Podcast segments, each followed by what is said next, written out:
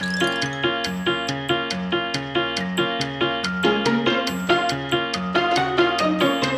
容師が伝える美容のこと。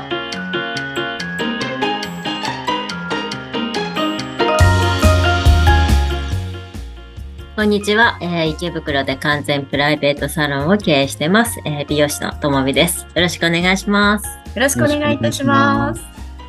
さあ、ということで、えー今週は先週に引き続きなんですけれども、ゲストにお越しいただいています。布施さん、今週もよろしくお願いいたします。はい。よろしくお願いしますよろしくお願いします。お願いします。いや、先週の話がちょっともう、あの、面白すぎて時間が全然足りなかったんですけれども、まあ、ショッキングなお話もありましたね。信号機の数より美容師の、ね、美あの美容サロンの数の方が多い構っていう、ちょっと、はい。うん。まあ、あの、そんなね、たくさんあの競合他社というか、ある中で、まあ、これからの時代、はいどういう美容室がやっぱり求められていくのかな、生き残っていくのかなっていうのはすごいあると思うので、まあ、今日そのあたりね、あの、ともみさんと布施さんの方から皆様にまたいい情報がお伝えできたらいいかなと思いますので、はい。よろしくお願いしますよ。ろしくお願いします。お願いしますじゃあ僕、あの、うんいいですか？どうぞ。本当にそれの先駆けが多分、遠藤さんが今やってる多分サロンのスタイルだと、うんまあ実際足を運び、あの完全プライベートでやっていてって、もうもうそれ自体が多分すごい付加価値なんですよ。でも遠藤さん自身がうん変な話、つまんない美容師さんだったら、まあ、いくらプライベートでも逆に辛いわけです。なんかそこにいる手術そうそうそうそういうことですよ。でもやっぱりね、こう件数が増えてて、美容師さん側もこうね、選ばれるときにどういった発信をするかってなったときに、やっぱりあの先週話した通り、プラスの美容じゃなくてマイナスの美容も大切ですよっていうのをもう先駆けて、遠藤さんとか発信してるんですね。うん。で、そこで、まあちょっと、あの、今回先に進めるとして、まあその老化の予防っていうところをまず話するんですけど、予防って基本的に生活習慣で、でうちいくつか商品作ってるんですけども、まあ、その中の一つの商品が、あるこうヒントを得て商品化されてるみたいなところがあるんですよ。で、そのヒントになってるのはですね、歯医者さんうん。うん。なんですね。で、その歯医者さんって、あの、まあ、歯が痛くなりました。うん。行きますよね。で、は、はい、口開けてくださいって言って。で、虫歯の原因、痛い原因これですよって言って、でも、歯って一回、まあ、永久歯になったらもう生えてこないので、極力残すんですね。うんで、その時に、じゃあ痛みの原因をこう、削り取って、歯に似たようなものをうん、詰め込んで、お大事にってうん、確かに。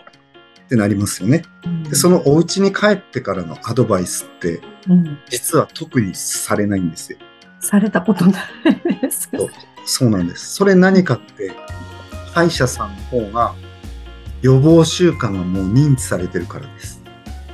言わなくても、次虫歯にならないよううんに、1、2、3回ぐらい歩くじゃないですか。うん。それが生活習慣なんですよ。はい、はい、はい。確な。ので、うちの商品、まあ、あの中に一つそのヒントを取り入れてるものがあるんですけど、うん。なんで歯医者さんかっていうと、髪の毛と歯ってうん。似てるんですよ。ね、え、寝てるんですか？似てるんです。それは、両方ともうん。傷がつくと、自分の力で治せないんです。皮膚だったら。うん。ついたら、うん自分の力で治りますよね。うん。治る。切り傷する傷、治ります。髪って、パーマした、カラーした、ほっといても、うん自分の力で治せないんです。へーだから、細胞なんですよそうそうそう、死滅細胞無って言われてこの生えてきちゃってる髪はもう二度と元には戻らない。ああ、怖い。へー 怖いですね。まあ怖がることもないんだけど、まあ出てくるんですけど、うんやっぱり、例えばそのカットされる、青田さんがカットされる前の長さに伸ばすまでって、うん。また多分1年半とか、うん。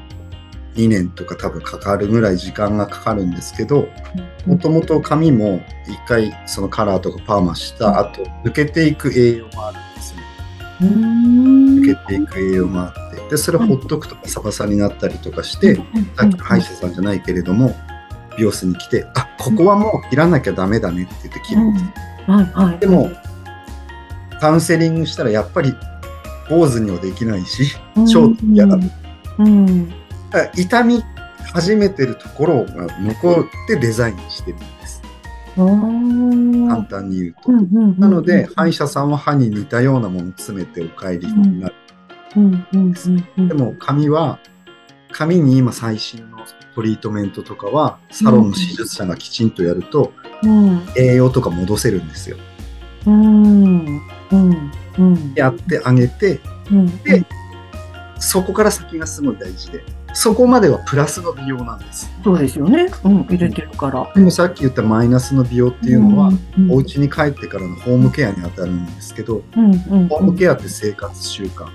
でその生活習慣の予防っていうことなんですけど、まだまだ美容師さんの中で、お家に対してのケアにアドバイスをこう言い続けてる人って実は意外と少なくて、うん。うん。でうん。家でまで何かを足さなくていいんですよ。うん。要はもちろんシャンプートリートメントってこう機能性が持ってるものって今あるたくさんあるんですけどまず大前提として一回直してメンテナンスしてもらったらうん次来るまでの間にうん足さなくてもいいからうん悪くなっていく原因をマイナスしていけばうん最低限の現状維持できたまま次来られるじゃないですか。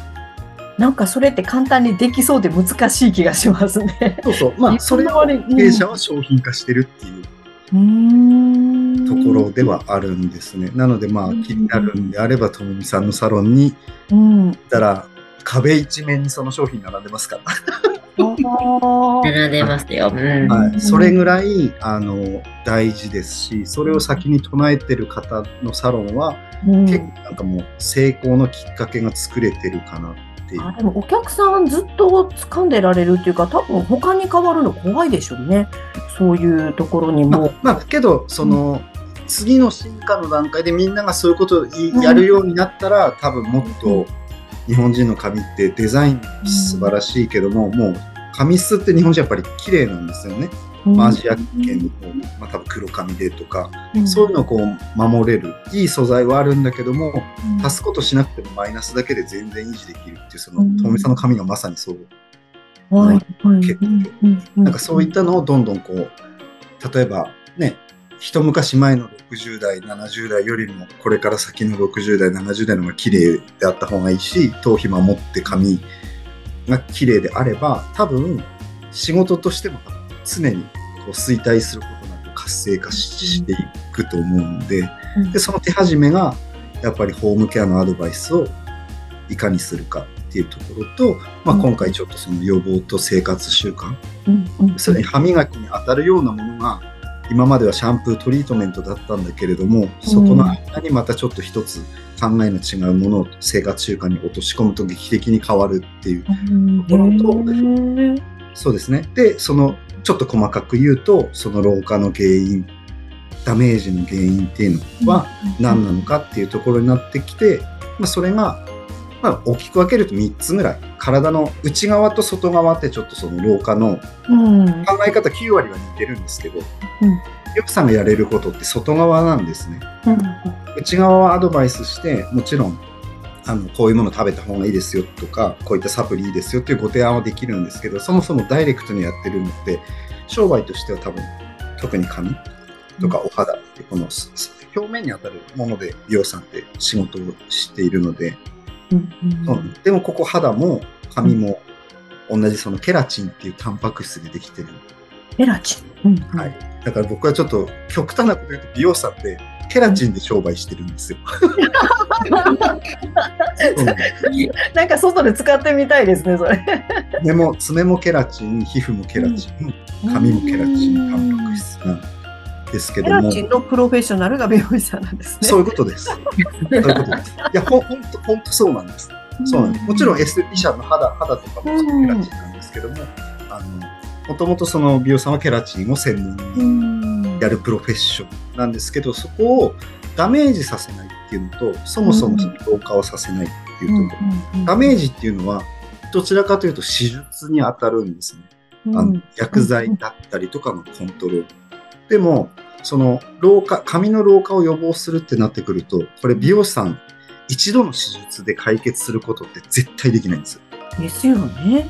そうなんです。そこに、あの、例えば遠藤さんがアドバイスすることによって、そっちにお客さんが興味を持ち始めて、あ、老化の原因をやっぱりマイナスするのが大事だなって、次の話になると、じゃあ老化の原因ってそもそも何なのっていう話で、外側の原因は、実はその酸化っていうことと、酸化ですね、錆びること、空気に触れて錆びることと、透過っていうところと、炎症っていう、まあこの3つがこう、相まみえてというか、お互いが関わり合って、まあ内側にも同じ状態ができて、外側の髪も先ほど言った通り頭皮が老化するんです酸化と透過と炎症によってそうすると頭皮とかそのそこが老化したところから生えてくる髪はあの老化した髪しか生まれてこないそうなんだ。そうなん新しく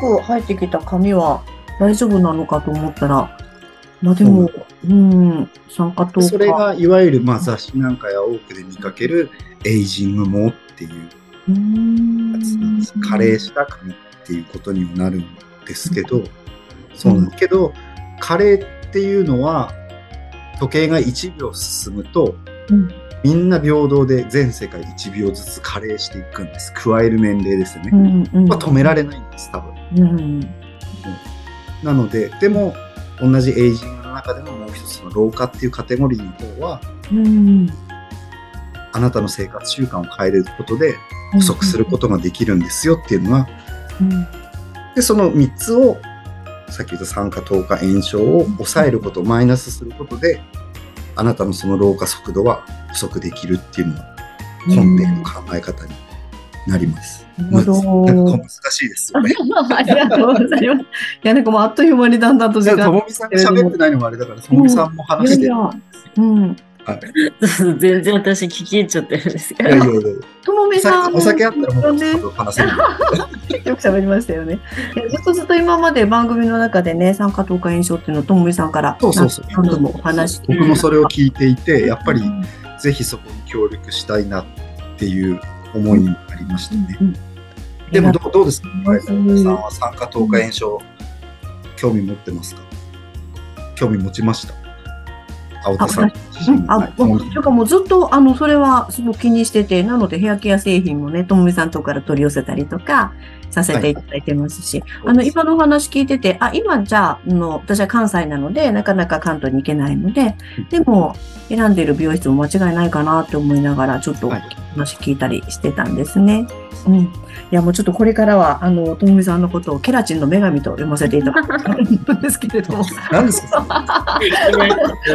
ね、新しいネーミングが。いやでもケラチンの女神ですよ。女神本当お会いして、これあの見てくださってる方とかに、あのちょっと声を大にして言いたいんですけど、別によいしょしてるつもりじゃなくて、うん、ややっぱり全然違いました。説得力が。うん僕はあの老化をどうのこうのって言ってる割に、やっぱり、うんまあ、最年なりにか重ねてってるなみたいな、うん。少しは抗っていけてるのかもしれないですけども、うん。でもまあ、ここにリアルな、目の前にもうお会いした時に、おおって思いました、正直。おおって。